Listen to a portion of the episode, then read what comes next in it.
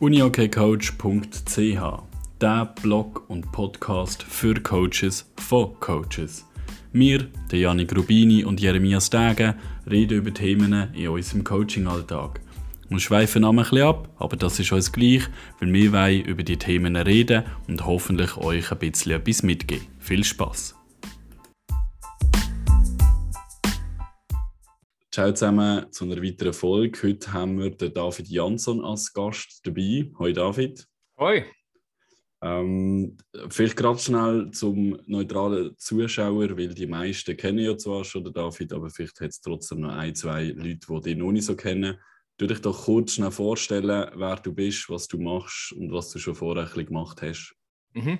Ich bin, äh, wie gesagt, David Jansson. Ich bin jetzt Nordschwede geworden nach dreieinhalb Jahren in der Schweiz und vorher war ich ziemlich viel in Göteborg. So nur das ist, ist etwas Neues für mich. Äh, von meiner Uni-Karriere her, ich habe sieben, acht Saisons SSL selber gespielt. Nachher Florbal Könitz, Pixbo Wallenstam und jetzt äh, das Männernationalteam in der Schweiz gecoacht. Ähm, ja, fantastisches Leben, also ein, ein Genuss, ähm, es Beruf nennen zu können, einfach äh, Unihockey-Coach zu sein. Ich habe ein paar Abschlüsse an der Uni und ein Abschluss ist in Sportscoaching, so ich fühle mich auch irgendwie, ich fühle irgendwie, dass ich, ich äh, dahinter stehen kann, was ich mache. Perfekt, auf diese Sachen kommen wir noch ein bisschen ähm, detaillierter dann zurück. Vielleicht gerade so am Anfang, was ist bis jetzt so die Höhepunkt als Trainer? Um, ähm, big Picture, ich bin ich der Meinung, dass ich bis jetzt in meiner Karriere habe ich das Gefühl, dass ich trotzdem ziemlich viele Sportler entwickelt habe. Also Coaching per Definition kann man ja so definieren, dass es geht um von Punkt A bis zum Punkt B zu gehen mit, mit individuellen Spielen, mit dem Team etc. Und ich habe schon das Gefühl, dass ich irgendwie es erreicht habe, nicht besonders viele Feinde zu haben, obwohl man natürlich die ganze Zeit schwierige Entscheidungen treffen muss. Und ich glaube, das hat mit Kommunikation zu tun und wie ich bin als Typ. Also es geht ja, es ist ja nicht ein Popularitätswettbewerb natürlich, aber gleichzeitig ist es mir wichtig, Respekt zu haben, weil ähm, sind ja nicht nur Sportler, sondern auch Menschen. Und das ist sicher Big Picture ich ein Highlight für mich, dass ich das Gefühl habe, dass ich viele weiterbringen konnte während meiner Reise mehr konkret, sportspezifisch. Ähm, sicher die, ähm, wir haben zweimal SSL gewonnen mit Pixbo, also Regular Season, was natürlich cool ist, weil Sample Size ja dann eher groß ist. Und ähm, mit dem Nationalteam sicher der Sieg gegen Schweden, die letzten drei, vier Siege gegen Finnland und ähm, obwohl wir verloren haben, das Finalweekend von äh, Prag 2018 WM. Also wir haben ja ein Spiel gewonnen, das der kleine Final, aber, aber auch das Halbfinale gegen Schweden war, war, was Sport sein sollte, zu 99 Prozent. Sehr cool, ja. Wir sind alle dort vor dem Fernsehen ähm, und natürlich mitgefiebert. Ähm, ich war auch erhauen ähm, beim ersten Sieg über Schweden ähm, Kirchberg. Ähm, und das ist äh, mega cool und ich glaube auch ähm, für die Schweiz ja sicher ein, ein Riesensieg gewesen, dann noch, zu Kirchberg. Mhm. Ähm, vielleicht äh, so ein eine provokante Aussage, ähm, wo ich gerne wissen was deine Meinung dazu ist. Einerseits ähm, ist so, man sagt, ging ehemalige Spieler sind auch automatisch oder oftmals gute Trainer. Ähm, würdest du das so umschreiben? Ich meine, du bist auch ein ehemaliger Spieler, äh, wir zwei sind es auch. Ähm, würdest du es so eigentlich unterschreiben oder hast du schon andere Erfahrungen gemacht? Naja, also es hilft ja sicher äh, auf unterschiedliche Art und Weise. Ich meine, ein Ding ist ja, man kann ja verstehen, was die Spieler ähm, erleben beispielsweise. Man hat sicher normalerweise bessere Spielintelligenz etc. und hoffentlich auch Lust darauf, etwas zu machen im Unihockey. So in dem Sinn hilft es ja. Ein Muss ist es nicht. Wir haben beispielsweise ähm, Leute gesehen, die aus anderen Sportarten kommen, die auch Erfolg haben können, wie Kent Jaransson, ehemaliger Nazi-Trainer für Schweden beispielsweise, kam eigentlich nicht aus, aus dem Unihockey, aber man muss natürlich den eigenen Staff ein bisschen anders zusammenbauen, wenn man nicht die sportspezifischen Superkompetenzen hat. Man kann ja auch umgekehrt sagen, dass das ist ja nicht so, dass man automatisch gut wird, weil man ähm, gute Spiele war. Es ist ja das Gleiche, dass die, die Physics verdammt gut können, werden ja nicht automatisch gute Lehrer oder so. Aber, äh, aber es hilft. Ich meine, es hilft unbedingt, ja. Mhm. Cool. Genau. Willst du weiterfahren, Jeremias? Oder? Ja, ich gehe sonst mal zur nächsten Frage. Ähm, wie würdest du dich so beim Thema Emotionen beschreiben? Bist du eher der, der eher aggressiv ähm, auch einmal kann sein oder eher der ganz liebe Trainer? Wie beschreibst du dich dort? Ich bin sicher ein bisschen Dr. Jekyll, Mr. Hyde in dem Sinn. Also ich bin ja neben dem Feld eher irgendwie ein netter Typ. Also ich mag das Wort nett. Ich glaube, viele haben das Gefühl, dass nett nicht unbedingt etwas Positives ist, aber für mich kann man nicht zu nett sein. Ähm, man muss einfach definieren, was nett sein ist. Und für mich ist nett sein, ehrlich zu kommunizieren mit, mit Leuten. Damit kann ich immer gut schlafen als Coach, obwohl, wie gesagt, man viele schwierige Entscheidungen treffen muss. Ich glaube, das ist ein bisschen der rote Faden für mich allgemein. Und das heißt, dass ich, ähm, ich habe sicher einen positiven Ton meistens. In Spielen bin ich extrem, extrem subjektiv. Also ich reklamiere links und rechts und ich bin dann emotional und stehe hinter meinem Team. Und das mache ich einfach absichtlich, weil ich das nicht, das andere nicht faken könnte. Ich habe ein paar Mal probiert, ruhig, aktiv ruhiger zu werden an der Bande beispielsweise, was einfach für mich nicht funktioniert. Ich bin nicht authentisch dann. Ähm, so in solchen Situationen bin ich, wie gesagt, ich bin extrem rot, wenn ich die Schweiz co coache wie gesagt, ich reklamiere Richtung Schiris, ich, äh, ich bin laut, ich, äh, und das ist vielleicht nicht unbedingt meine Art neben dem Feld, aber äh, ich mag das. Wie gesagt, ich habe es probiert zu kontrollieren, aber es, es, funktioniert überhaupt nicht für mich. Es wird so nicht authentisch und, und das geht ja nicht auf irgendwie. Ähm, gegenüber meinem Team versuche ich aktiv sicherzustellen, dass ich meine Extremwerte nicht immer in diese edgy Extremzonen sind, im Sinne von extrem positiv oder extrem negativ. Also mir ist es wichtig, dass die Spieler wissen, dass wenn ich nicht zufrieden bin, sollten sie es merken und wenn ich wirklich zufrieden bin, sollten sie es merken. Es darf nicht so sein, dass man jedes Mal sagt, ja, super, so gut gemacht und bla bla bla und dann sagt man das tausendmal und nachher hat er keinen Wert mehr. Das ist mir extrem wichtig in, in beiden Richtungen, dass es so ist. Ähm, und auch das kann man irgendwie nicht faken, finde ich. Wenn man, wenn man das richtig und authentisch macht, dann kommt es gut. Ähm, aber das ist, mir, das ist mir immer wichtig, äh, äh, dass die Spieler merken, wie mein Gefühl momentan ist. Dann habe ich noch eine kleine Anschlussfrage. Redest du mit deinen Spielern auch über deine Emotionen? Also versuchst du ihnen zu erklären, wie du am reagieren wirst? Oder? Mhm. Sehr gute Frage. Nicht unbedingt.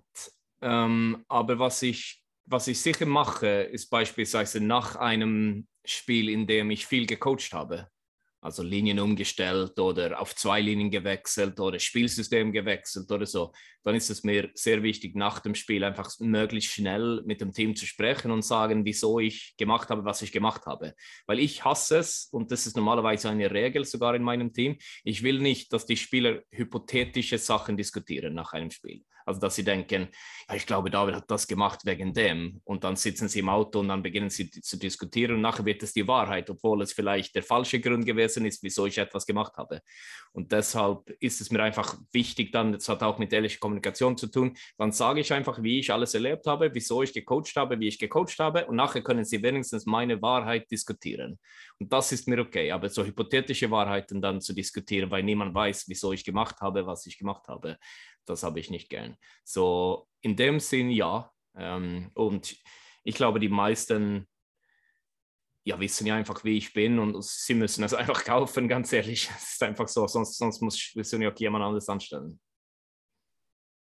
Ja, sehr spannend. Ist es auch so, jetzt zum Beispiel jetzt nach dem Spiel, ähm, nach einer Niederlage etc., bei mir ist es oftmals so, dass auch, ähm, auch erlebt habe, dass, dass sie bereuen, wie sie die Emotionen nach dem Spiel haben gesagt weil ähm, die Jungs wollen auch schnell mal auslaufen und, und der mhm. Prozess ist immer ein gleich. Und wir haben auch schon angewandt, relativ wenig eben mit den Spielern zu reden, weil ich im Nachgang eigentlich 80 oder 70 Prozent davon irgendwie bereut habe und es dann im Videostudio meistens auch nicht ähm, oder anders hat ausgesehen. Ähm, wie gehst du in diesen Situationen damit um? Also du bist ja wahrscheinlich jetzt, wie du hast gesagt, sehr auf der sachlichen Uni-Okay-Ebene und versuchst halt dort würde ich sagen, ähm, die, die Entscheidungen haben jetzt zu denen zum Beispiel zwei Linien geführt. Mhm. Ähm, und der kannst du zwar wahrscheinlich nicht so extrem bereuen. Aber wenn du jetzt nachher Rennen in der Lage ist es vielleicht auch anders, als wenn du einen Sieg hatte. Oder wie ist das? Ja. Wie machst du es so? Mhm. Also ich, ich, mir ist es wichtig, ich mag den Ausdruck Paint yourself in a corner auf Englisch sehr. Also das will ich nicht machen. Also ich, ich hab, sag, sage selten, beispielsweise, ich habe keine so Rituale nach dem Spiel. Es ist nicht so, dass ich jedes Mal mit den Spielern spreche, auch aus diesem Grund. Oder ich will nicht in diese Klischee-Falle gehen, wo man einfach dann jedes Mal stehen muss und etwas erfinden muss im Kopf, um überhaupt etwas haben äh, zu, oh, etwas äh, sagen zu haben irgendwie.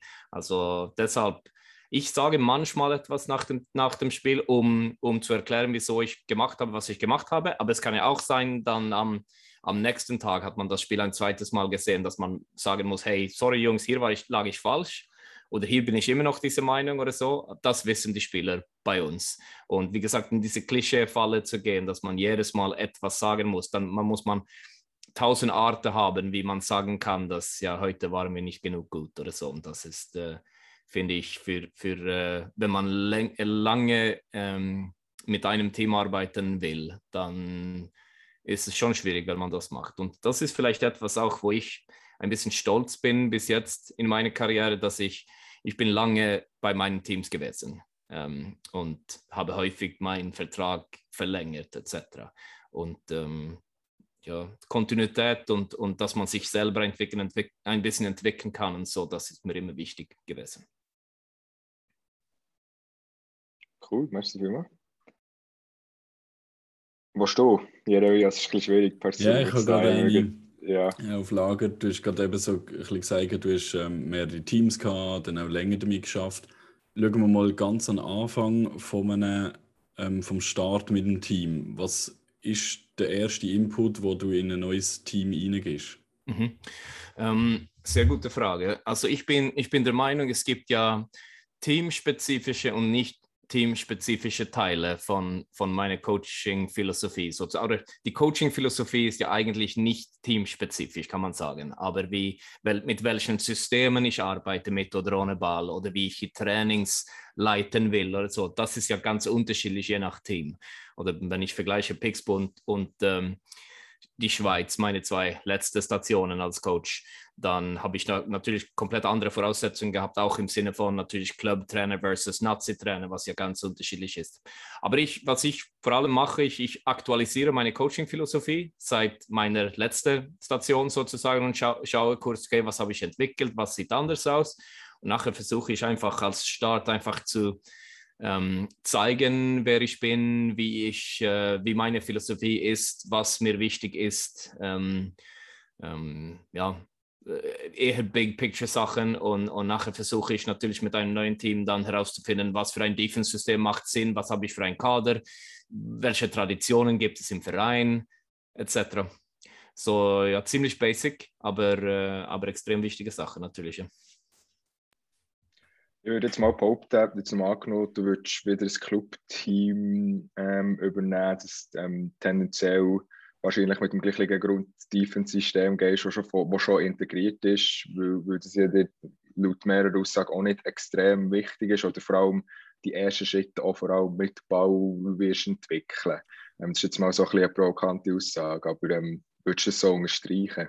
Ja, das ist, das ist ein bisschen meine Theorie, wenn es, oder was ich schade finde für die Entwicklung im Unihockey, ähm, ist, dass ich glaube, sehr häufig ist es so, dass ein ein neuer Coach kommt zu einem Team und man will ja dann unterricht, unterrichten, was man kann. Und bei 80 Prozent von den Unihockey-Coaches habe ich das Gefühl, es gibt ja auch Gründe zu das. Vielleicht hat man nicht genug Zeit zu investieren in Unihockey. Ich bin ja 100% angestellt, ich habe natürlich mehr Zeit, aber allgemein bin ich der Meinung, dann kommt ein Coach rein und will dann einfach das Defense-System umstellen zum eigenen Lieblingssystem, was normalerweise sicher ist, was funktioniert. Im Unihockey allgemein sind ja mehr als 50 Prozent von den Toren normalerweise äh, Kontertore, was ja dafür spricht, dass das Defense bei den meisten Teams schon funktioniert. Und von der Entwicklung her bin ich einfach überzeugt, dass wir haben so viele Halbjahre einfach weggeworfen wegen, okay, ich stelle um von 2-1-2 zu 2-2-1 dann wird es chaotisch, das Team kann das System nicht und dann im November, Dezember oder so sitzt das System ziemlich gut.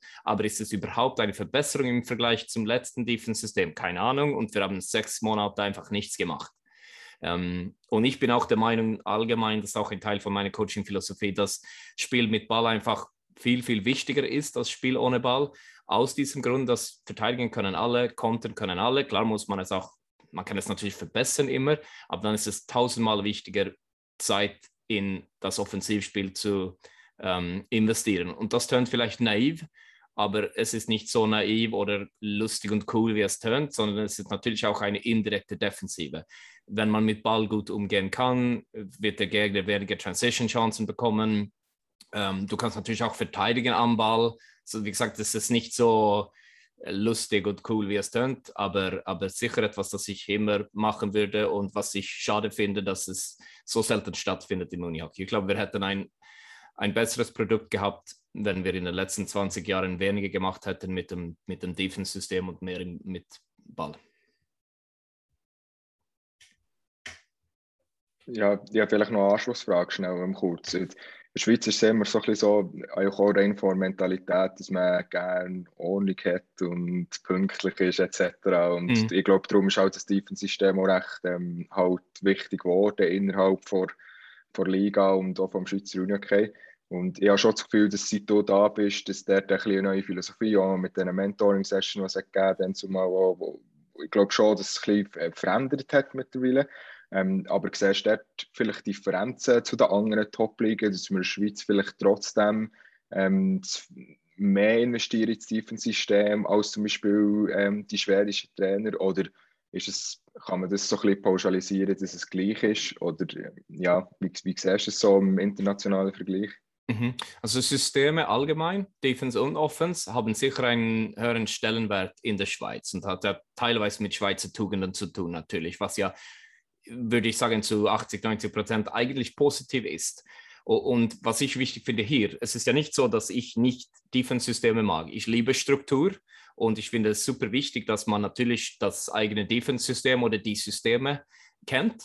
Ähm, aber ich bin nicht der Meinung, dass es so viel Zeit braucht. Oder ich glaube, der Unterschied zwischen extrem gut in der Verteidigung und ziemlich gut in der Verteidigung, dieser Schritt dauert einfach so verdammt viel Zeit und ich hätte dann lieber die Zeit in etwas anderes investiert, um mehr, wo man mehr Luft nach oben hat oder so. Aber allgemein ich glaube schon, dass es ein bisschen mehr thematisiert wird in der Schweiz. Ich habe auch, ich bin auch der Meinung, ganz ehrlich, dass es sehr häufig besser gearbeitet wird in der Schweiz als, als in Schweden von, von, von der Coaching-Seite her.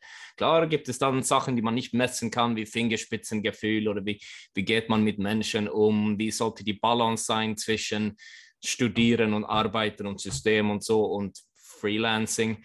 Aber, aber ähm, ja, da, ein System mit Ball beispielsweise kann ja auch bedeuten, dass die Spieler lernen, besser mit Ball umzugehen. Im Sinne von ein System muss ja nicht heißen, du musst den Ball dort spielen. Ein System kann ja auch heißen, hey, hier sind die Regeln, wie wir mit Ball umgehen wollen. Du triffst deine eigenen Entscheidungen, aber hier sind die Rahmen, beispielsweise. Ähm, ja, aber für mich persönlich, ich mag es, mit Schweizern zu arbeiten. Ich mag diese Sachen, die du erwähnt hast, Pünktlichkeit, ähm, Teammoral, ähm, harte Arbeit etc. Für mich, so wie ich coache, hätte es nicht funktioniert mit Leuten, die sich nicht kümmern beispielsweise oder die nicht ein System haben wollen.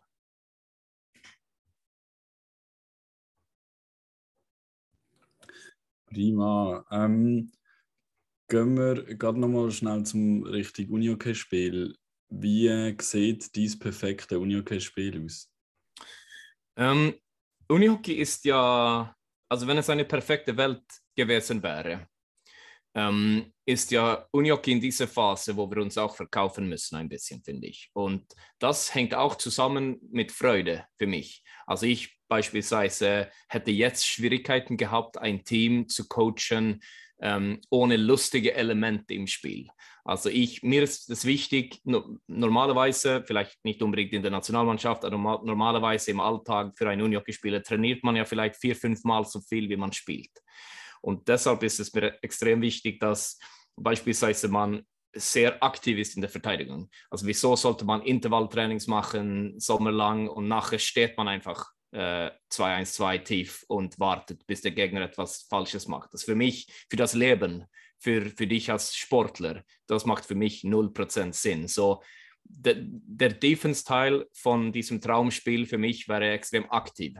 Äh, muss nicht äh, Full Court Pressing sein, aber sicher ein, ein System, in dem alle wissen, was wir machen wollen, wie wollen wir verteidigen, wie wollen wir Ball gewinnen, wie wollen wir kontern und, und dass das Verständnis für das einfach sehr hoch ist und dass es ein aktives System ist. Es kann ein Steuerspiel sein, es kann ein 1-2-2-Pressing sein, das ist mir nicht so wichtig, aber diese Aktivitätssteuerung und der gemeinsame Plan ist mir extrem wichtig.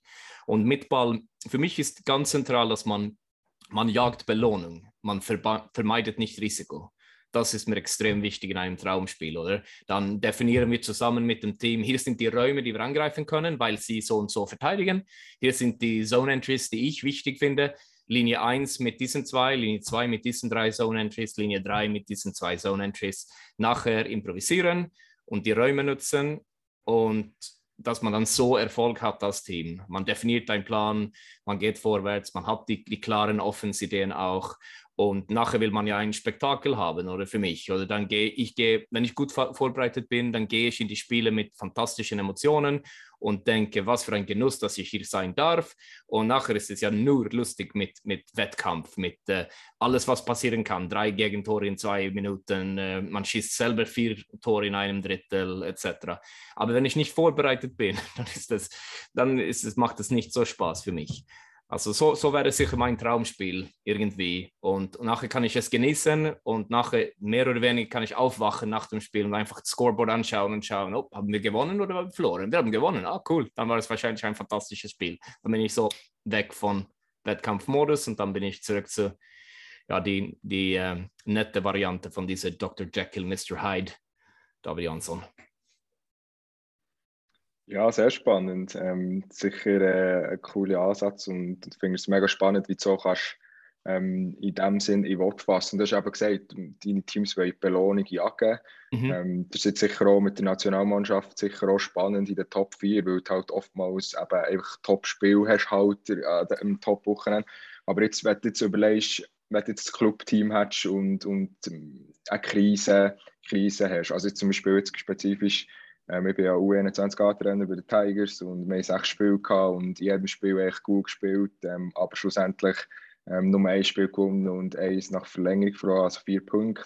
Und das Team ist extrem verunsichert im Moment. Und, und früher hat man vielleicht halt den Ball halt gespielt in die belohnende Zone. Und, und jetzt muss man halt wie herausfinden, ähm, wie dass man wieder so auf den, den Status quo kommt, wo man dann wieder kann, kann frisch anfangen kann. Ähm, wie würdest du es angehen oder beziehungsweise wie gehst du mit Teams an, die, die verunsichert sind, weil du ja auch viel die Belohnung suchen und man für das auch viel Mut und, und auch ein bisschen Risiko braucht in, in mm. dem mhm. Moment.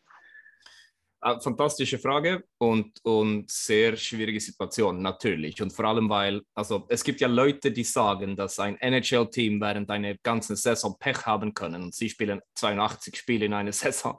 Und ich meine, für dich dann als U21-Trainer beginnen diese Gefühle nach sechs Spielen, was ja eigentlich eine sehr geringe Sample Size ist. Aber trotzdem ist ja deine Realität. Und ich bin einfach der Meinung hier, natürlich muss man muss ja gut verkaufen können hier. Man muss ja eine Gruppe führen können. Und jetzt in deiner Situation, jetzt beginnt ja eigentlich die Trainerarbeit wirklich spannend zu werden. Weil wenn es läuft, können ja alle Trainer sein. Das ist ja nicht schwierig.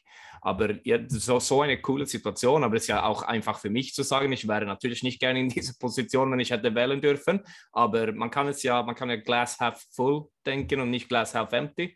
Ähm, und eigentlich finde ich, und das ist ja das Interessanteste hier, wenn du an de, deine Belohnung jagen Methoden glaubst, dann gibt es ja keinen Grund, es nicht weiterzumachen. Angenommen, du denkst immer noch im siebten Spiel, dass die Ideen richtig sind dann muss man stark sein, finde ich, und einfach weiterhin verkaufen, an was man glaubt. Aber hast du das Gefühl nach den sechs Spielen, dass hey, wir, wir machen ein paar Sachen, die einfach zu schwierig sind für uns, es macht keinen Sinn?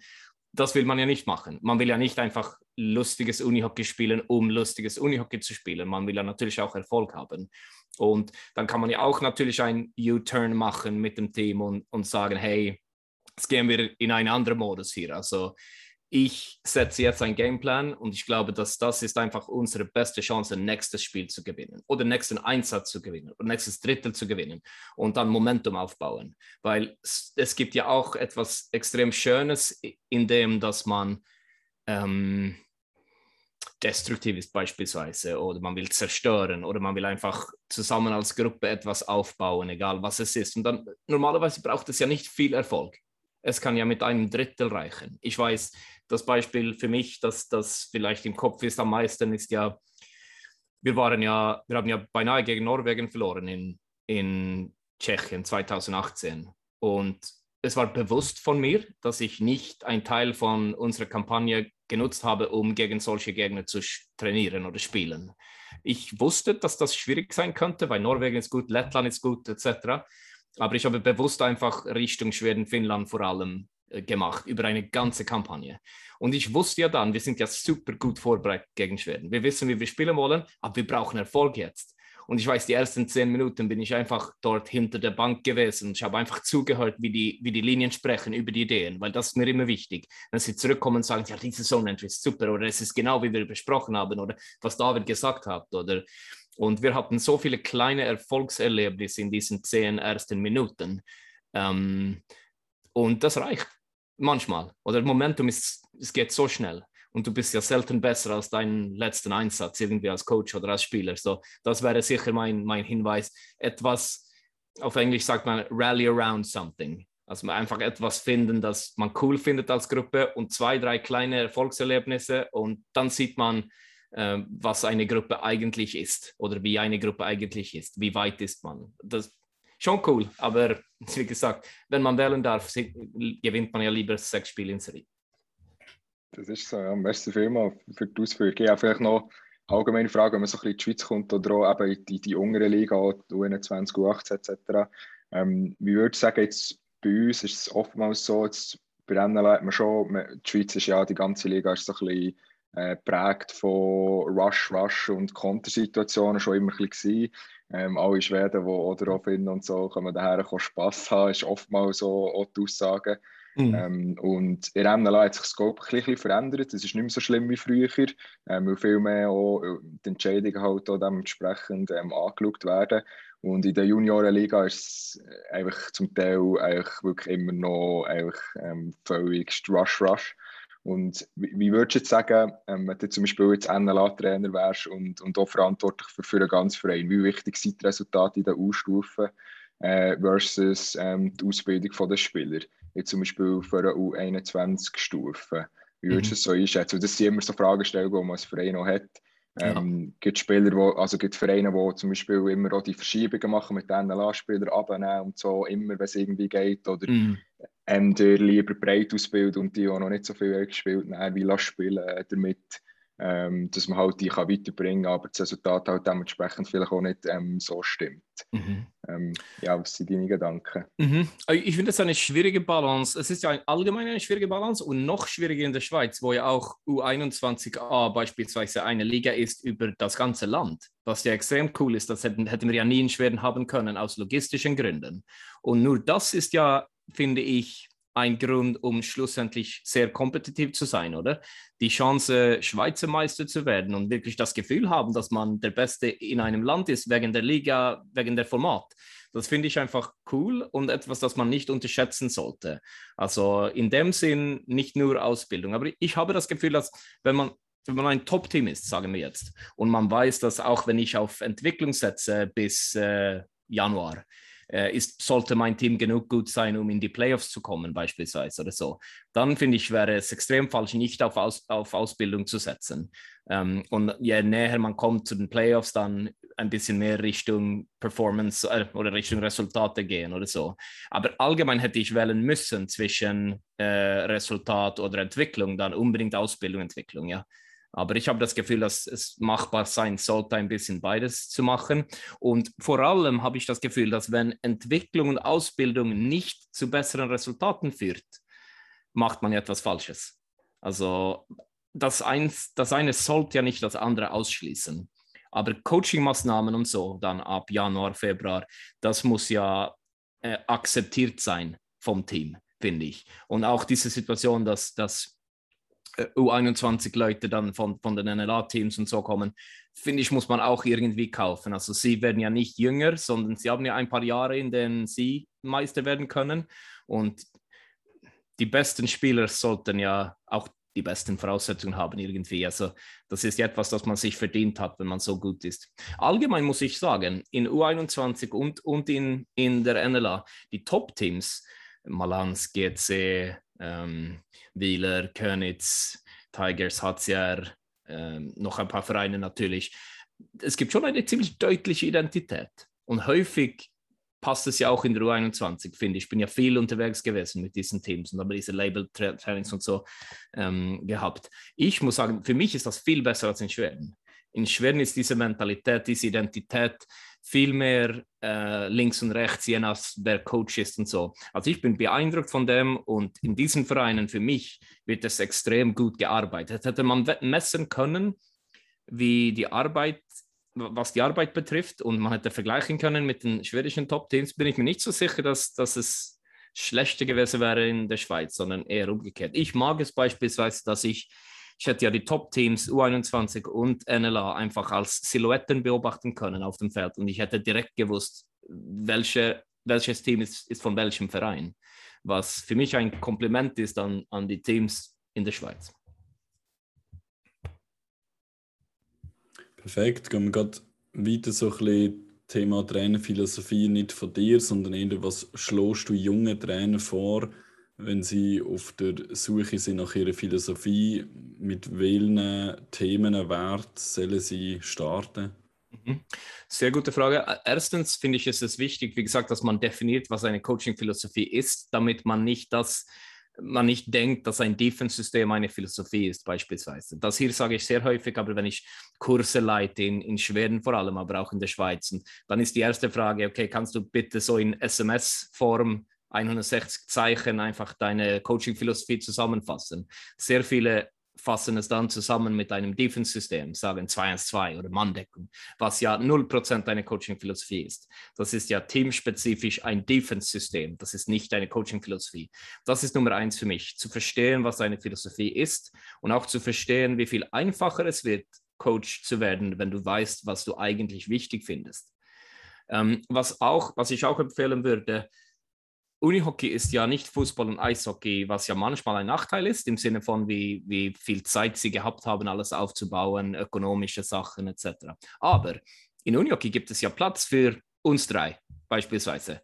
Oder? Das ist ja extrem cool für, für, für Coaches, die etwas wollen, ähm, weil, weil so viele Sachen nicht gemacht wurden bis jetzt in der Sport. Und das sage ich immer auch. Also ich sage, klar, man soll Sachen klauen, wenn Sie etwas Cooles sehen in meinem Team, ein äh, Freistoß oder ein PP, eine PP-Variante oder Zone Entry oder Defense-System oder was auch immer, ja, nimm es, aber mach es zu deiner Variante. Sag einfach nicht automatisch, ich muss es genau wie David spielen, weil es kann ja sein, dass ich falsch liege, es kann sein, dass ich andere Voraussetzungen habe. Das finde ich einfach extrem cool auch, weil in Unihockey kann niemand sagen, dass es nicht funktionieren wird oder so. Immer wenn Leute kommen zu mir nach einem Kurs oder so und sie sagen, hey David, ich habe das überlegt in, in der Defensive, könnte man so verteidigen? Dann sage ich immer, äh, unbedingt kann man das. Also probiere es, mach dein Ding, weil das kann man ja machen in Unihockey, weil nicht alles erfunden wurde. Und das finde ich gut.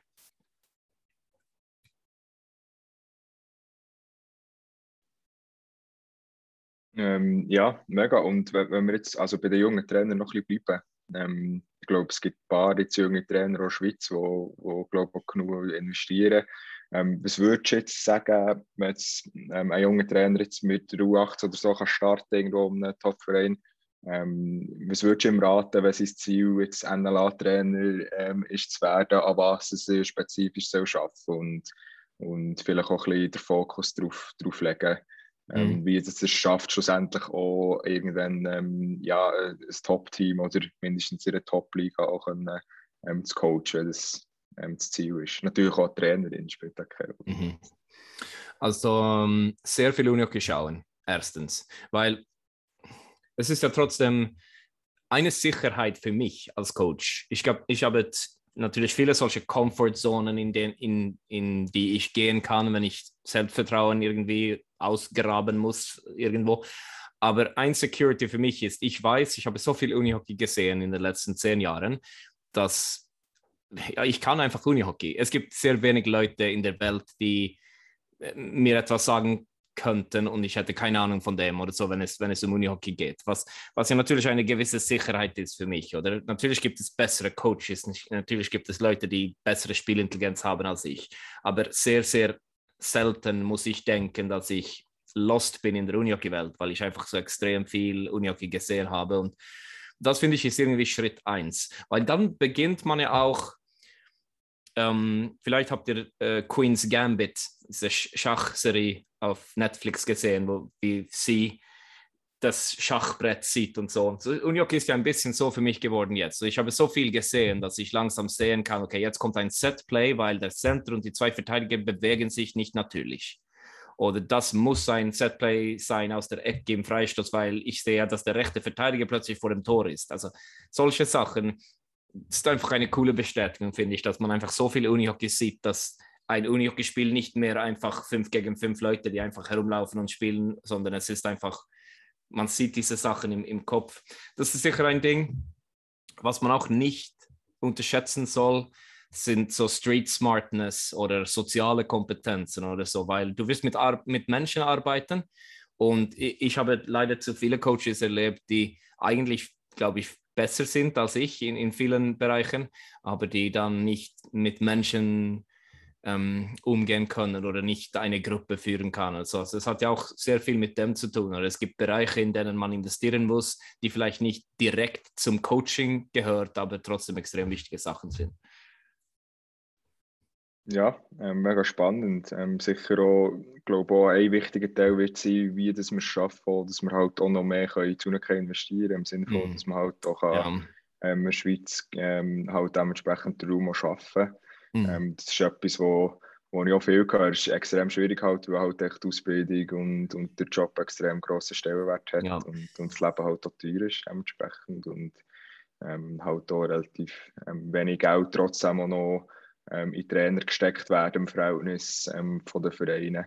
Mhm. Ähm, aber sicher cool, ich glaube auch, was mega cool ist, ja mega Chance. Also eben, wie du hast gesagt, im Shooten und, und im Eishockey muss man zuerst auch ein 70 Jahre gefühlt ähm, Kurse belegen, bevor man überhaupt darf, bei einem Top-Team zum Beispiel in der Bande stehen und, oder der Seitenlinie stehen. Und theoretisch kannst du morgen ein NLA-Team leiten, wenn, wenn du das möchtest, mhm. ähm, rein theoretisch. Und das ist ja mega cool eigentlich. Ja, man hat ja das Gefühl auch, finde ich, manchmal, vor allem im Eishockey, dass es ist ja ein bisschen Old Boys Club auch. Also wenn man da ist in diesem Kreis, dann bekommt man ja gefühlt immer eine neue Chance. In NHL ist es jetzt positiv geworden, finde ich, mit vielen jüngeren Coaches und so ein bisschen Umbruch gewesen. Aber dies, diese Hindernisse hat man ja nicht im, im hinein. Und ich gebe dir natürlich recht, das ist ja sehr hart mit, mit Zeit. Ich weiß ja, wie, wie die Gesellschaft funktioniert in der Schweiz und so. Aber gleichzeitig, ich meine, am Weekend, für mich ist es ja ein Genuss, Unihockeyspiele zu schauen, auch, es, auch wenn es Freizeit gewesen wäre für mich. Jetzt ist es ja nicht mehr Freizeit, sondern meine Arbeit und ich bin ja super glücklich darüber. Aber ich wäre ja gerne viele Stunden in einer Sporthalle, auch in meiner Freizeit. So irgendwie findet man schon die Mischung, hoffe ich, aber ich weiß natürlich, was du meinst. Es ist natürlich viel schwieriger in, in der Schweiz als in Schweden beispielsweise. Ähm, ich habe noch eine Frage aufgeschrieben, weil wir das Wunder genommen was mit dem Unihockey schauen zusammenhängt. Ähm, wenn du so müsstest sagen, wie viele Stunden pro Woche ähm, würdest du so im Durchschnitt, seit du vielleicht Nazi-Trainer bist oder so, wenn du so mhm. über den Daumen müsstest sagen, mhm. ähm, wie viele Stunden pro Woche schaust du Unihockey? Ja. Mit der Analyse auch aus, natürlich. Ja. Mhm. Ich habe immer intern gesagt in meinem Kopf, dass mir ist einfach wichtig, dass nach meinem Leben, dass ich sagen kann, dass ich mehr Unihockey gesehen habe, als ich im Stau gewesen bin. Äh, ähm, ich sehe, angenommen, es ist eine, nicht eine Doppelrunde am Weekend, sondern wir sagen, alle NLA-Teams haben einmal gespielt, dann sehe ich mehr oder weniger alle, Einsatz, alle, alle Einsätze mit den vielleicht zehn Spielen, die so Borderline-Nazi-Spiele sind für uns, wenigstens. Die sehe ich immer, alle Einsätze. Nachher sehe ich vielleicht zwei Spiele einfach komplett. Ähm, und während dem Wochenende versuche ich wenigstens ein Spiel live, Samstag ein Spiel live, Sonntag zu sehen, ähm, SSL oder, oder NLA. Ähm, und ja, wenn es eine Möglichkeit gibt, gehe ich gerne meine Freundin schauen, beispielsweise spielt zum Spaß hier. Ähm, aber ja, es ist ja nicht eine Belastung für mich. Aber ja, ich sehe, ich sehe wahrscheinlich, ich weiß nicht, ich sehe wahrscheinlich 15 Stunden pro Woche, 20 Stunden pro Woche vielleicht. Ja, das, ist sicher äh, viel, ja. ja. Sorry, Jeremias. Alles gut, alles gut. Ich kann nur sagen, dass äh, ich wünschte mir, ich könnte ja 10, äh, so 15 bis 20 ja. Stunden äh, Match schauen. Das wäre mega cool natürlich. Ja. Was, mir, was mir dort noch Wunder nimmt, David, wenn du ähm, die Match per Livestream schaust, schaust du die mit Kommentator oder ohne? Also einfach so, vielleicht ich kann mir vorstellen, wenn du ohne würdest schauen, dann kannst du dich noch mehr aufs Spiel konzentrieren und dich nicht vielleicht ablenken von den Kommentatoren? Oder spielt das für dich keine Rolle? Und das ist eine super Frage. Und ich habe mir selber das überlegt ein paar Mal, natürlich, weil ich so viel schaue. Aber ich schaue immer mit Kommentatoren. Also für mich geht die Stimmung dann völlig weg. Und ich bin, natürlich kann ich zu Hause sein und manchmal denken, okay, wieso hat er das gesagt? Oder das stimme ja zu 0% zu. Oder umgekehrt, ja, sehe ich auch so oder so. Ähm, allgemein mit swissunion.tv, ich möchte einfach an dieser Stelle ein riesen Dankeschön irgendwie an alle richten, die, die mit diesen Livestreams arbeiten, allgemein. Es ist so cool und ich mag auch, dass einige ein bisschen Homies sind so und für, für das eine Team und so. Ähm, allgemein finde ich, die meisten machen eine super Arbeit. Ich bin immer happy, wenn ein Co-Kommentator da ist auch, weil dann hat es ja ein bisschen mehr ähm, Fleisch auf den Knochen und so. Ähm, und ich meine, das Einzige, was ich wichtig finde, allgemein mit solchen Sachen, und das habe ich selber gelernt jetzt in den zehn letzten Jahren, ich habe einfach Mühe, wenn Leute Coaches beispielsweise kritisieren, ohne eine Ahnung zu haben, was sie machen wollen. Ich, bekomme ja immer solche Interviews auch, oder da muss ich eine Aussage geben zu was auch immer, Hampus Arena ist in der schwedischen Nazi oder nicht, oder wie Schweden gespielt hat gegen Finnland und so. Und ich sage es immer, aber sie schneiden es natürlich immer weg, weil es nicht so interessant ist. Ich sage immer, eigentlich um jemanden zu kritisieren oder um meine Meinung zu äußern. Ich muss ja drei Wochen, da, äh, drei Wochen lang da sein an der Bande während den Trainings und mitbekommen, was der Coach machen will. Und eigentlich hätte ich auch ähm, an der Bande am Spiel sein sollen, um zu wissen, wieso er diese Veränderung macht oder so. Also ich bin, ich habe Mühe, wenn Leute dann sagen, wie wäre es die Wahrheit, was ein Coach machen sollte oder wieso er etwas gemacht hat oder wieso nicht. Oder ich finde das einfach völlig unfair und dort will ich einfach meine Coaching-Kollegen einfach verteidigen. Weil das hat man diese Anstellung bekommen, man hat den Vertrag unterschrieben, dann hat man auch den Recht, etwas zu machen mit dem Team. Natürlich wird man im Nachhinein, kann man ja kritisiert werden für Resultate und so, aber wenn ich höre, der Coach hätte das und das machen sollen, du hast ja keine Ahnung. Du musst einfach da sein, um so etwas zu sagen. Ja, das ist sicher spannend. Wie, wie muss man sich vorstellen, wenn du zum Beispiel ähm, die Schweiz per Livestream schaust, du dann, ähm, ähm, die Datei auch abladen und dementsprechend Videofeedback äh, schneiden per Dartfish für, für deine Nazi-Spieler. Ähm, oder du schon direkt während dem Spielzeit rausschreiben, dass es dann einfacher geht, wie zum, kann ich mir vorstellen, dass nicht nochmal das ganze Spiel nochmal muss schauen, logischerweise. Mhm. Ähm, muss, sicher auch grosse Leinwand oder so, ähm, dass, du alles gut siehst wahrscheinlich. Ähm, ja, wie muss man sich so vorstellen? Ah, ja, alles stimmt eigentlich mehr oder weniger. Es gibt drei unterschiedliche Spielschauen-Varianten für mich per Stream. Entweder schaue ich einfach nicht so konzentriert und dann schaue ich einfach das Spiel vielleicht als Hintergrundunterhaltung ein bisschen. Variante 2 ist, ich schaue konzentriert, Leinwand ähm, und mit Dartfish Tagging Tools auf einem iPad damit ich dann die wichtigsten Szenen einfach markieren kann, ähm, damit ich später etwas rausschneiden kann, wenn ich etwas Kurzes schicken will oder so. Und die dritte Variante ist einfach runterladen. Runterladen ist ja viel besser, weil dann kann ich ja die 15, 20 Stunden, die ich erwähnt habe, sind ja nicht 15, 20 Stunden effizientes Unihockey, sondern es ist einfach allgemein Aufwand. Und wenn man runterlädt, dann ist es ja viel besser, weil man ja einfach natürlich die dritte Pausen einfach fast forward äh, machen kann, damit man nur Unihockey schaut. Oder manchmal, wie gesagt, schaue ich ja vielleicht nur die erste Linien gegeneinander oder, oder spezifisch zwei, drei Spieler pro, pro Mannschaft und so. Und ich bin sicher ein bisschen vorsichtig mit, mit Liga-Feedback so während während der Liga, weil klar kann ich, einige Sachen kann ich ja Feedbacks geben, aber man muss schon aufpassen ein bisschen auch, damit man nicht zu taktisch wird oder so, weil die Clubteams entscheiden ja, wie die Spieler spielen, wenn sie im Clubteam sind. Aber natürlich passiert es ab und zu, dass ich einfach, ich schicke dann drei Clips an, an irgendjemand, weil ich etwas gesehen habe, das eine Win-Win-Situation sein könnte für Verein und für, für mich. Oder, oder Sachen, die wir vorher besprochen haben in einem Nazi-Feedback mit einem Spieler. Vielleicht, hey, schau dir diese zwei Szenen an. Nummer eins ist super, weil hm, hm, hm. Nummer zwei ist nicht so gut wegen bla bla bla. Das passiert sicher ab und zu und jetzt mit die Kombination einfach Dartfish WhatsApp wenn man will, einfach kurz etwas exportieren und schicken oder bei längeren Feedbacks einfach hochladen im in, der, äh, in die ähm, individuelle Sammlung bei Dartfish. Das ist einfach extrem benutzerfreundlich im Vergleich zu was ich gemacht habe für, vor äh, fünf, sechs Jahren mit Schneiden und Exportieren und Importieren und Coaches und links und rechts. Und das ist schon, schon ein Genuss, so arbeiten zu können. Ja. In dem Fall hat sich die Frage für dein Lieblingstool in deinem Traineralltag schon recht äh, selbstständig beantwortet. Oder Gibt es noch Tools, wo du sagen, ohne die könntest du als Trainer ähm, ja, nicht überleben? Also ich würde sagen, Nummer eins ist immer noch mein digital, meine digitale Taktiktafel. Es ist eine App, die nicht mehr gemacht wird auf äh, App Store und so, heißt Coachbase. Das ist immer noch Nummer eins, ganz ehrlich, weil es so, das ist so günstig. Es kostet kein, also kostet hat vielleicht fünf Franken gekostet einmal oder so. Und mit Coaches natürlich habe ich auch extrem viel gemacht. Aber die, die Dartfish Paketlösung stimmt einfach so gut für mich, weil ich dann nicht mehr exportieren, importieren muss oder so. Man kann ja alles innerhalb von Dartfish machen.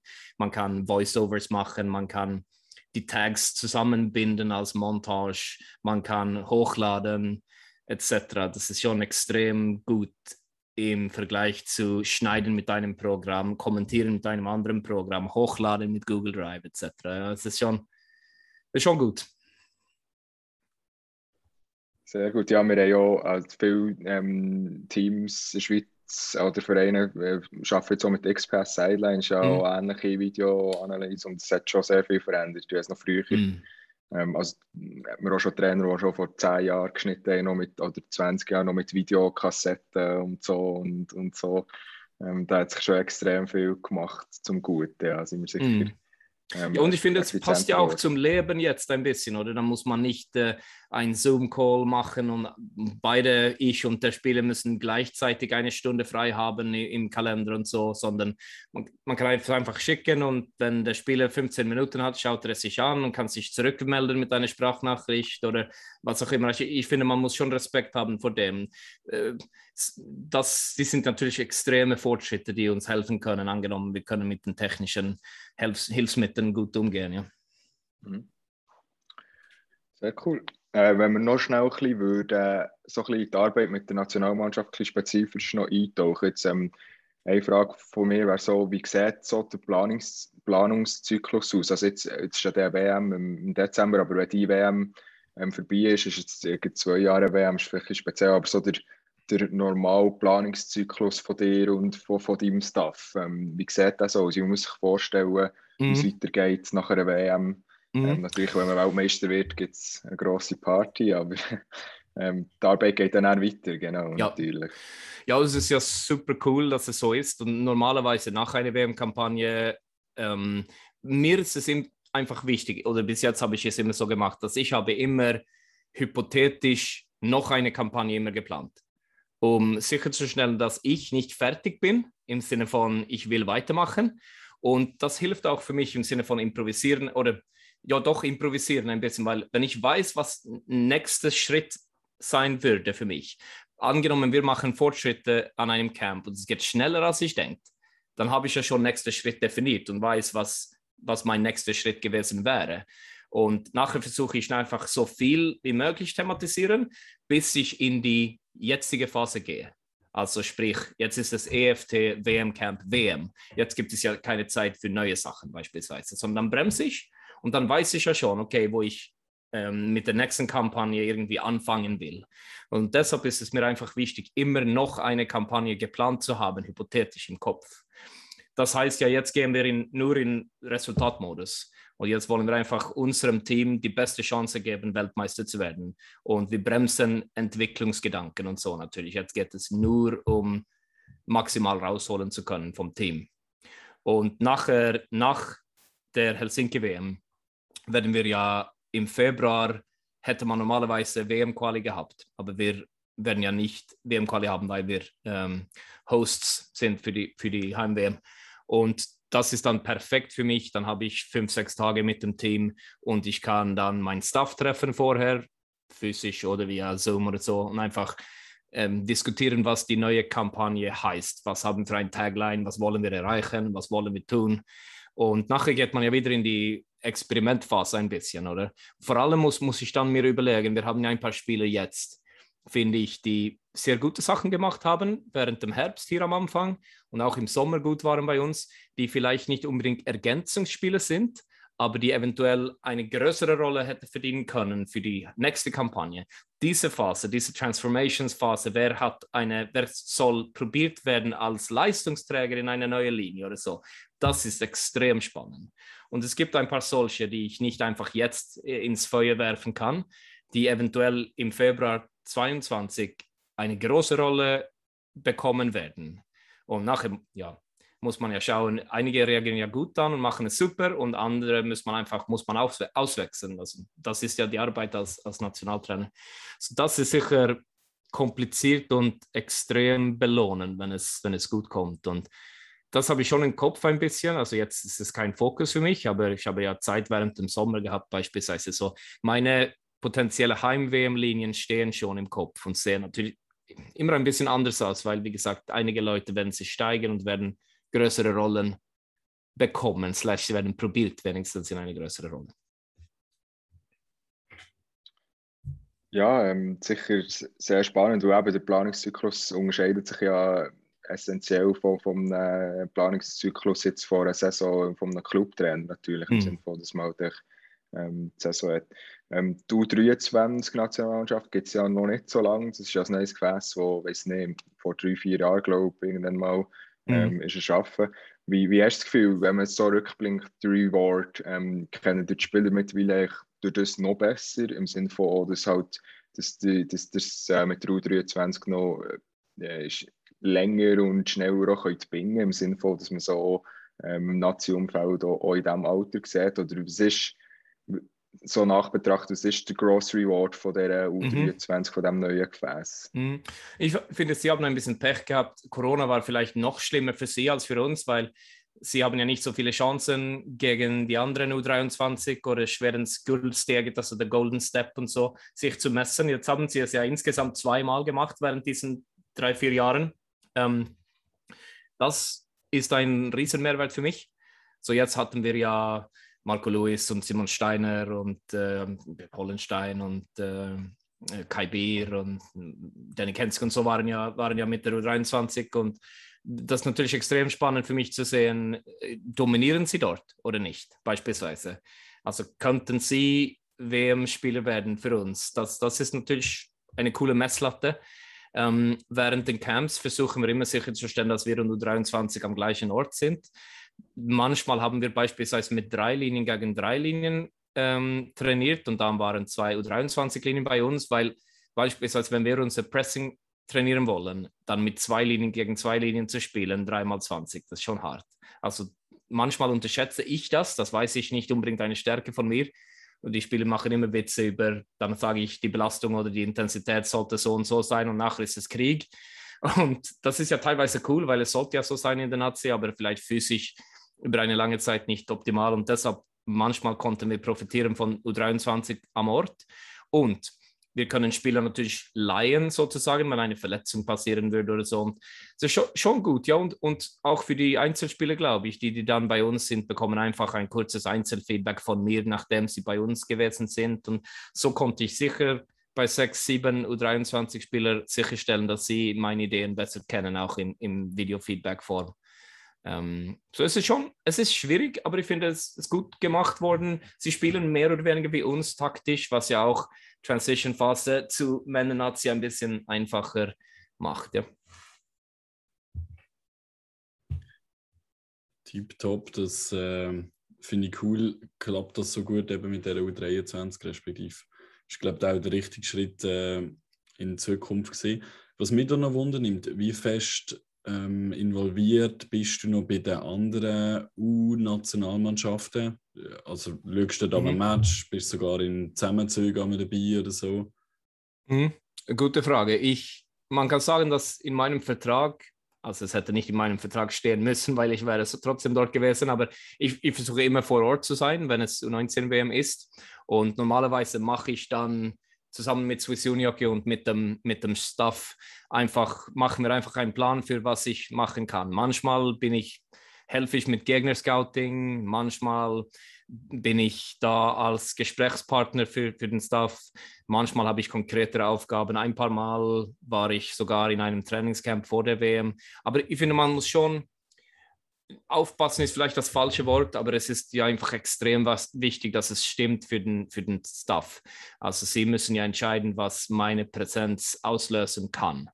Also manchmal denke ich ja nicht an das, weil ich für mich bin ich einfach David Jansson aus Schweden und ich bin ja, ich sehe mich ja nicht als Männer-Nazi Herr Jansson, sondern ich sehe mich ja selbst als was ich bin und, und ich sehe ja selten, dass ich ein Problem sein könnte im Sinne von jemand wird nervös oder, oder ich sage etwas und nachher ist, ist es schwieriger für den Staff, weil sie vielleicht etwas anderes unterrichten wollen und so. Also man muss schon ein bisschen aufpassen und ziemlich klar definieren. Aber ich bin immer vor Ort und ich bin ich bin gerne Assistenztrainer, also sozusagen. Ich bin gerne Scout. Ich muss nicht immer Head Coach sein. Ich glaube, das Schweizer und Hierarchie ist ja manchmal ein bisschen schwierig in dem Sinn und dann denken sie, dass ich nicht diese Rolle übernehmen kann, aber es ist überhaupt kein Problem für mich. Ich hätte einfach an eine WM Scout sein können für eine U19-Nazi beispielsweise. Ich hätte extrem Freude daran gehabt. Einfach mein, mein Material liefern und nachher macht äh, Trainer X einfach, was er will mit, mit dem. So, es ist sehr je nach Staff äh, bis jetzt. Ähm, aber allgemein natürlich mein Teil im Swiss Way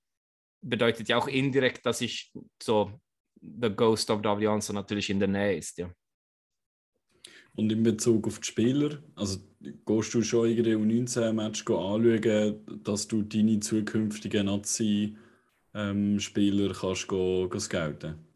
Ja, ähm, das ist natürlich ein Riesenteil für mich, da, wenn ich da bin. Ähm, und wir haben ja viele sehr coole Beispiele gesehen mit natürlich No-Brainers wie Jan Zaug und Dan Hartmann, aber auch andere Spieler, die Hutzli, Studer, Birki, also viele solche, die, die coole Leistungen gebracht haben an, an den 19 WMs. Und das ist schon hilfreich für mich, ja. Also, und ich, ich sehe Unihockey, glaube ich, ziemlich speziell manchmal. Oder ich habe das Gefühl, dass ich, ich beurteile andere Sachen als wichtige Sachen im Vergleich zu vielen anderen oder ich habe mein, meine Art, wie ich denke und was ich anschaue. Und das habe ich über eine lange Zeit einfach herausgefunden, dass nicht alle so denken wie ich, aber beispielsweise ich und Luan und Esa, also Luan Messini und Esa Jussila, wir haben, wir haben schon drei unglaublich gleiche Unihockey-Köpfe, was ja manchmal extrem gut ist und manchmal braucht man natürlich auch eine Challenge extern.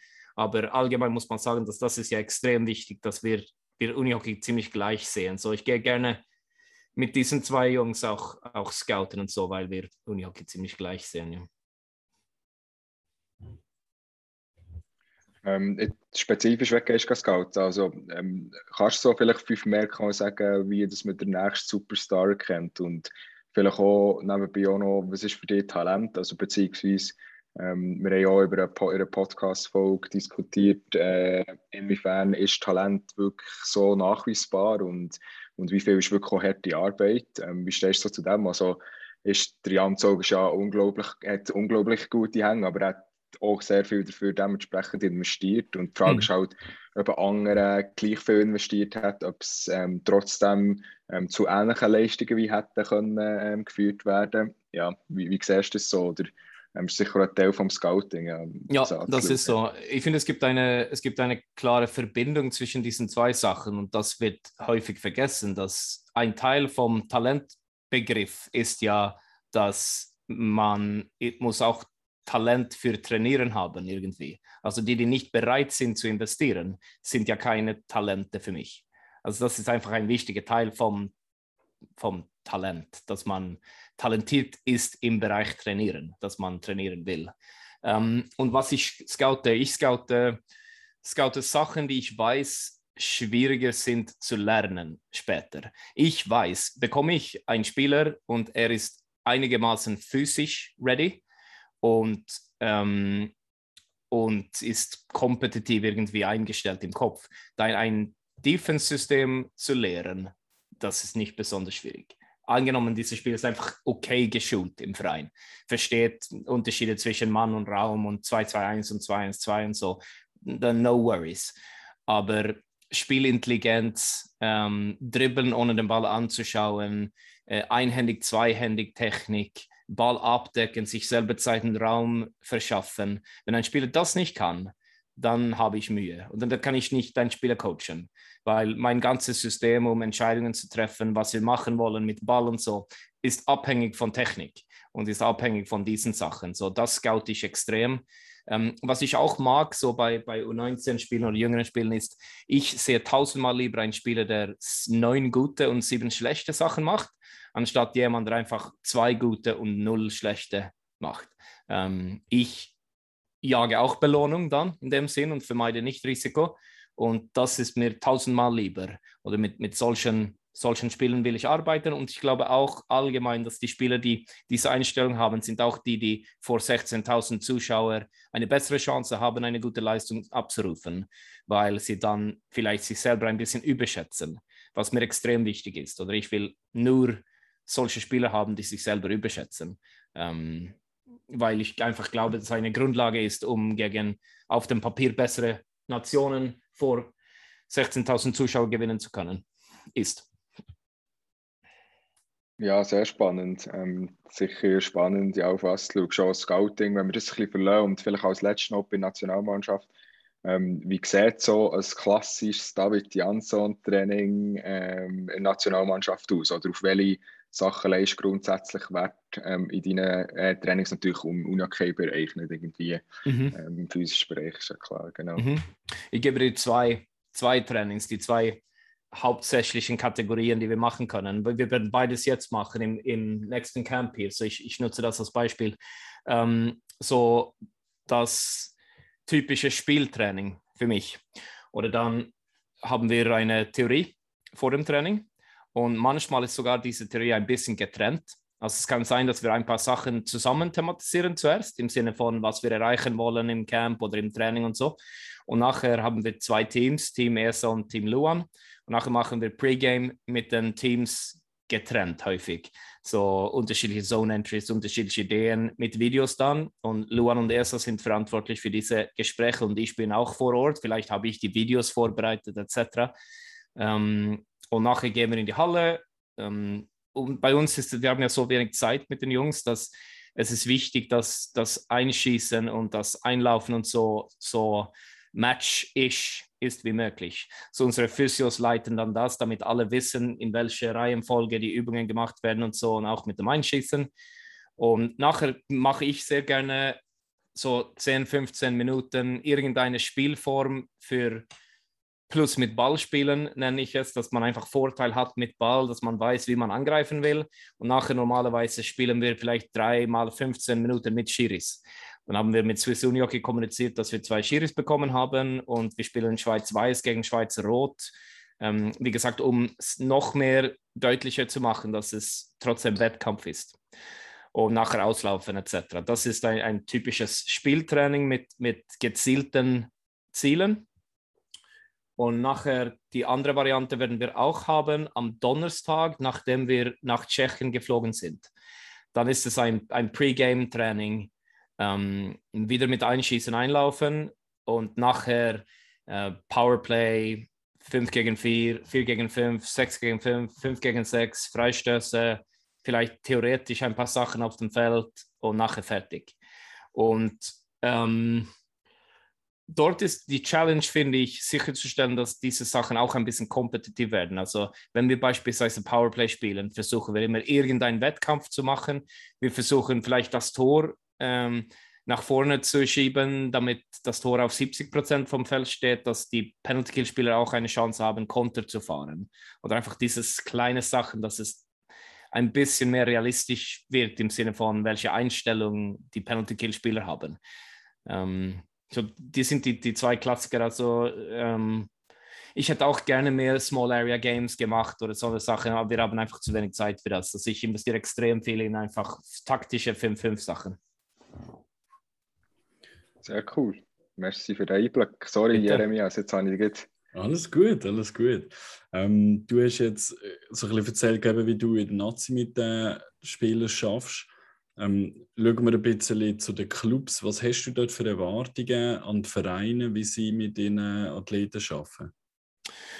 Ja, das ist eine gute Frage. Ich, ich bin ja mittlerweile ziemlich gut integriert in der Schweiz. Also ich kenne die meisten Headcoaches ziemlich gut. Ich weiß, wie die meisten spielen wollen. Ich habe häufig einen Trainingsbesuch gemacht mit, mit allen Vereinen und so. Ähm, also meine Erwartungen sind natürlich, dass sie dass es eine Win-Win-Situation gibt mit der Nationalmannschaft, dass sie Einblick bekommen von mir, Feedbacks bekommen, dass sie wissen, dass ich immer erreichbar bin für Win-Win-Situationen. Das ist mir, ist mir sicher wichtig, aber sonst verlange ich nicht so taktisch oder so verlange ich nie etwas. Ich würde nie zu einem Trainer gehen und sagen, hey, wieso spielt der nicht da oder wieso spielt er nicht offensiver in diesem Bereich oder bla bla bla. Ähm, aber Commitment und, und eine wenigstens der Wille, äh, mit Win-Win-Intentionen zu arbeiten. Das, das verlange ich sicher, aber das sollten Sie auch von mir verlangen. Sonst versuche ich einfach sicherzustellen, dass Sie, weiß, Sie wissen, wie unsere ähm, Belastung aussieht. Beispielsweise heute ist es Montag, der 4. Oktober und wir treffen unsere Spiele Dienstag, äh, 12. Oktober nächstes Mal. So heute schicke ich beispielsweise alle NLA-Trainer und NLA-Sportchefs ähm, und SSL-Trainer natürlich auch, wie unsere Belastung aussehen wird damit sie jetzt ein bisschen mehr als eine Woche vor Campstart mit den Nazi-Spielen planen können, ähm, so dass die Belastung stimmt. Aber dann, dann schlage ich ja selten vor, was sie machen wollen, sondern ich präsentiere, was wir machen werden und sage, hey, stell sicher, dass es stimmt für die Nazi-Spieler. Aber das ist ja die Definition von Win-Win, weil das wollen sie ja auch. Genau. Ähm, vielleicht noch kurz ähm, so Spielsituationen bzw. Äh, Matchsituationen, das Saftmanagement ähm, während dem Spiel. Ähm, du schaust ja sicher das Spiel sehr aktiv, wie du vorhin auch gesagt hast, ähm, bist viel im Kommunizieren. Gibt es so Sachen, die du notierst oder hast gewisse Abläufe auch auf der Bank, die dir wichtig sind, dass du dir selber auch Sicherheit geben kannst? Natürlich Vorbereitung einerseits, wie du hast gesagt. Mhm. Ähm, aber jetzt der WM, wie machen das so? Bist du irgendwie, ist jemand noch verbunden vielleicht mit, mit einem Tribünencoach? Ich weiß gar nicht, ob das noch möglich ist. Ähm, ich glaube, ähm, ähm, international ist ja relativ viel reglementiert, auch, was man auf der Bank überhaupt darf und, und was nicht. Kannst du uns da noch ein bisschen Einblick geben? Ja, sehr gerne. Es wäre möglich, äh, beispielsweise ein, ein Tribünencoach äh, via Funk zu haben. Ich habe es nie. Ich habe es nicht gerne. Also bis jetzt habe ich das Gefühl, dass ich ich habe genug mit meinen eigenen Gedanken und brauche bis jetzt nicht äh, Second Thoughts oder Second Opinions.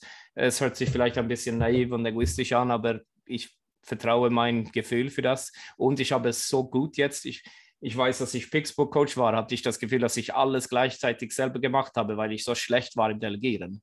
Und jetzt habe ich Luan Missini und Esa Jussila neben mir, also zwei, die sie hätten auch Nazi-Trainer sein können für die Schweiz. Sie sind fantastisch fantastische Coaches und fantastische Menschen und ich bin so verdammt verwöhnt.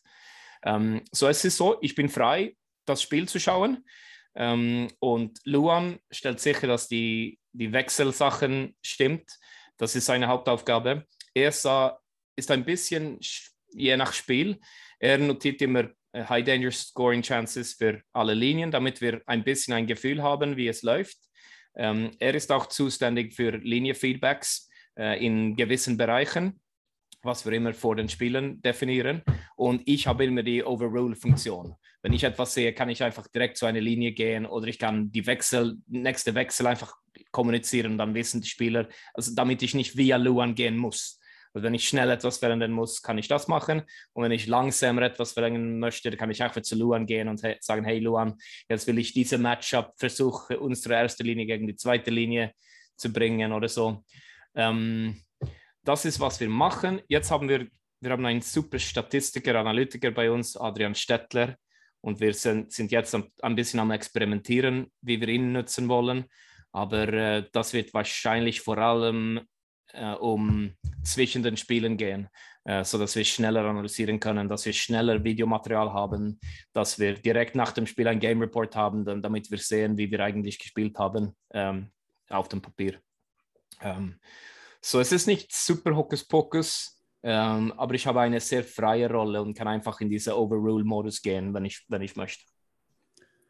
Wie äh, gestaltet ihr das in der Drittelspause? Ist da klar definiert, wer was sagt? Mhm. Ähm, wir, haben, wir wollen nicht, dass sie zu viele Stimmen hören, allgemein.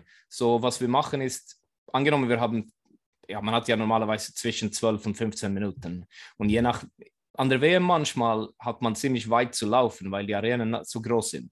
Und das beeinflusst natürlich ein bisschen auch, wie man denkt. Aber ich würde sagen, ähm, durchschnittlich ist es etwa so, dass ich gehe zu Luan und Esa und haben schon Sachen aufgeschrieben. Sorry, das habe ich nicht gesagt bei, bei der letzten Frage. Ich schreibe immer vielleicht zwei Sachen pro Unihockey-Bereich auf. So Offense, zwei Sachen, Defense, eine Sache, PP, eine Sache und so. Und dann gehe ich zu Esa und Luan und sage, hey, diese Sachen habe ich mir aufgeschrieben, wie seht ihr es? Und dann sagen sie, ja, stimme zu mit diesen drei Sachen, aber das sehe ich nicht so.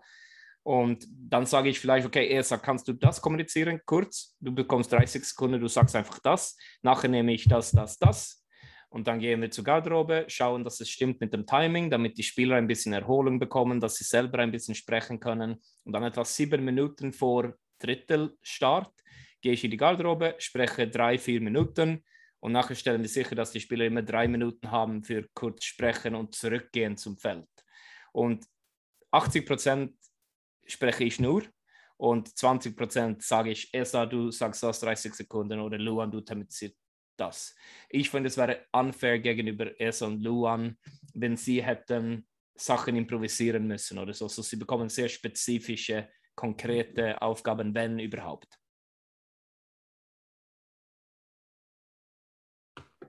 Sehr spannend. Wir haben schon extrem viel ähm, geredet und, und Fragen ähm, hast du schon extrem spannend auch beantwortet.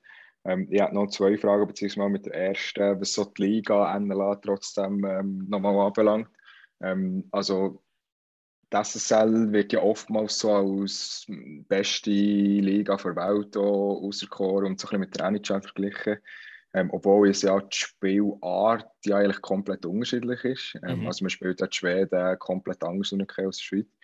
Ähm, und wie hast du das Gefühl so, also ich habe das Gefühl, die Schweiz oder die Schweizer Liga wird längerfristig mehr von der eigenen Liga können profitieren weil auch viel mehr Entscheidungen müssen getroffen werden ähm, Ich weiß nicht, wie es bei taktischer Art ist. Ja, wie schätzt es so, so ein? Also wie wertvoll ist der NLA für die Schweiz zukünftig, auch für die Nationalmannschaft? Und also, wie wertvoll ist das SSL vielleicht für die schwedische Nationalmannschaft? Und was gibt es für Differenzen? Ja? Ich hätte es nicht selber besser ausdrücken können, als was du gesagt hast, dort mit den Entscheidungen etc. Also ich glaube, für die, jetzt ist die SSL langsam ein bisschen aktiver geworden allgemein. Es gibt ein paar Teams, die Manndeckung spielen. Es gibt ein paar Teams, die auch versuchen mit Pressing und so. Aber ich finde immer noch, dass die NLA von der Entwicklung her und so momentan besser ist. Also es wird mehr Entscheidungen getroffen, es ist mehr High Tempo, obwohl natürlich das auch manchmal als eine Schwäche identifiziert werden kann.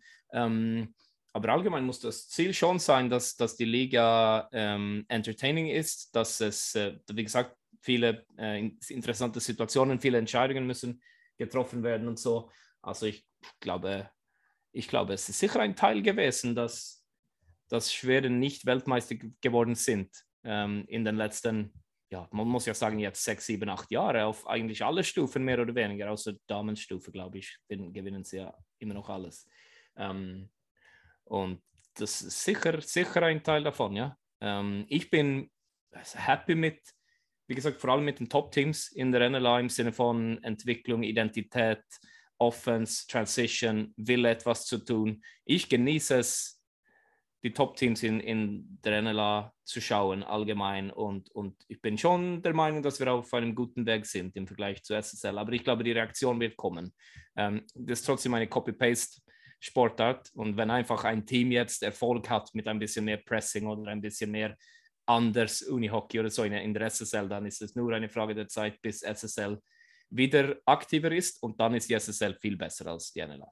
Ähm, auf dem Papier sicher viel besser. Technisch ähm, viel besser. Bis jetzt. Aber, aber wir machen, was wir können, finde ich. Äh, und es ist ja nicht ein Prozess, der in, in zwei Jahren verändert wird, sondern hier muss man ja 20, 30 Jahre vielleicht denken und in dem Sinn, finde ich, arbeiten wir richtig. Ja? Merci vielmals. Ähm, Jeremias, hast du noch eine Frage? Oder? Ja, ich habe noch wahr. Ähm, Sehr gut. die erste Frage, wenn du jetzt so auf deine ganze Trainerkarriere schaust, was hat sich am meisten bei dir verändert? Das ist eine fantastische Frage. Ich bin, ich habe, ich bin, ähm, ich, ich gehe viel besser mit meiner Persönlichkeit, Traits um jetzt. Als ich begonnen habe mit 27 oder so in Pixbo und ich habe viele Nazi-Spieler gecoacht, die 30 plus waren und so. Ich habe einfach keine Methode gefunden, für wie ich mit dieser Situation umgehen sollte. Also ich, ich war dann viel ähm, zu nicht nett, muss man sagen. Viele würden es sicher als nett definieren, aber ich sehe es umgekehrt. Dann habe ich einfach mit zu vielen Spielern gesprochen und gedacht habe, dass, aber ich sage einfach das jetzt, dann ist er happy eine Woche. Oder ich sage, ja, aber du, du wirst sicher deine Chance bekommen. Oder ja, Pepe, ja, ja, ja, sicher, das, das habe ich im Kopf oder das überlege ich mir und so. Und nachher sagst du das zu 13 Spielern in einem Kader, dann hast du schon ein Problem nach ein paar Wochen. Und mit dem konnte ich einfach nicht umgehen. Oder dann bin ich kurzfristig nett gewesen, was ja längerfristig überhaupt nicht nett ist.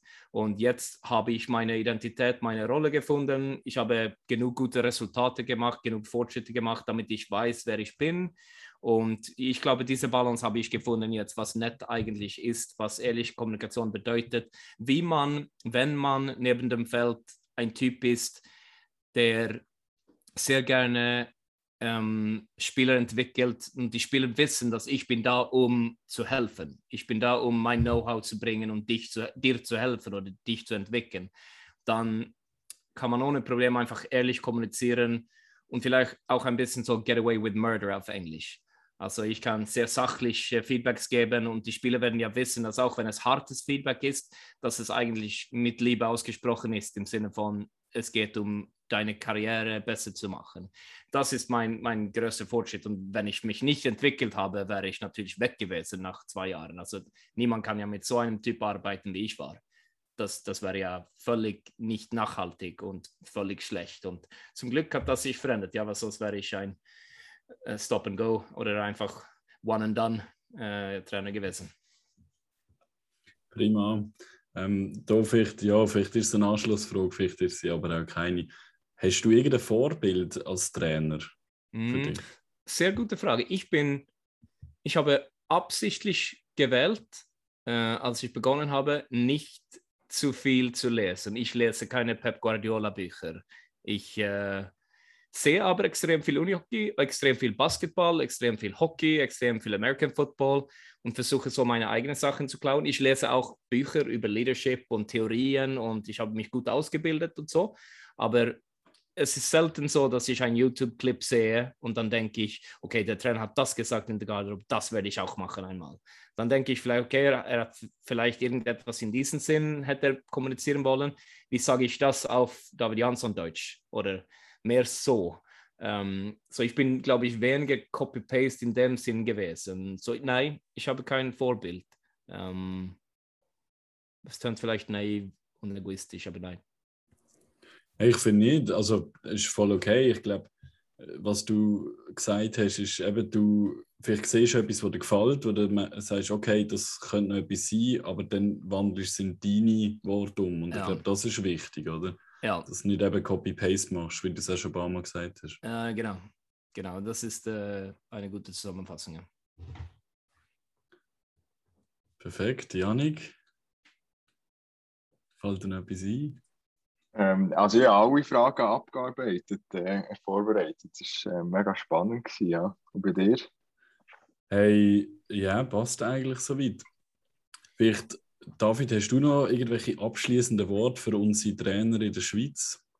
Ich finde die Fragen von euch sehr gut für genau das. Also ich habe das Gefühl, dass wenn man zugehört hat bis jetzt, dann sollte die Zusammenfassung irgendwie automatisch kommen können. Ähm, ich finde es wichtig, wie gesagt, zu verstehen, dass es, es ist Unihockey, es gibt Löcher, es gibt Möglichkeiten, es gibt Karrieremöglichkeiten und man muss einfach definieren, was wichtig ist im Leben. Wir wissen, es ist ökonomisch schwierig, natürlich 100% angestellt zu werden als Coach, aber ich finde, das kann man unbedingt drehen und einfach denken, wenn wenn ich gut bin oder wenn du gut bist, junge Trainer irgendwo oder Trainerin, es gibt Platz für dich. Das ist kein Problem. Du kannst dein Leben irgendwie mit Unihockey gestalten. Wenn du Vollgas gibst und du gut bist, du wirst deinen Weg finden im Unihockey. Ähm, und das ist für mich eine wirklich Belohnung jagen, oder? Und äh, ich, es braucht sicher Mut, vor allem in der schweizerischen Gesellschaft, das wissen wir ja.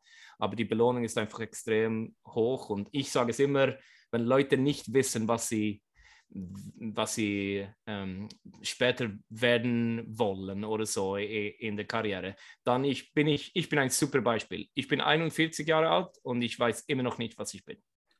Ich habe immer noch keine Ahnung. Ich lebe Jahr für Jahr und liebe Unihockey und habe momentan den Genuss, ähm, an einer perfekten Stelle zu sein. Also ich hätte mich nicht wohler fühlen können als bei Swiss Unihockey.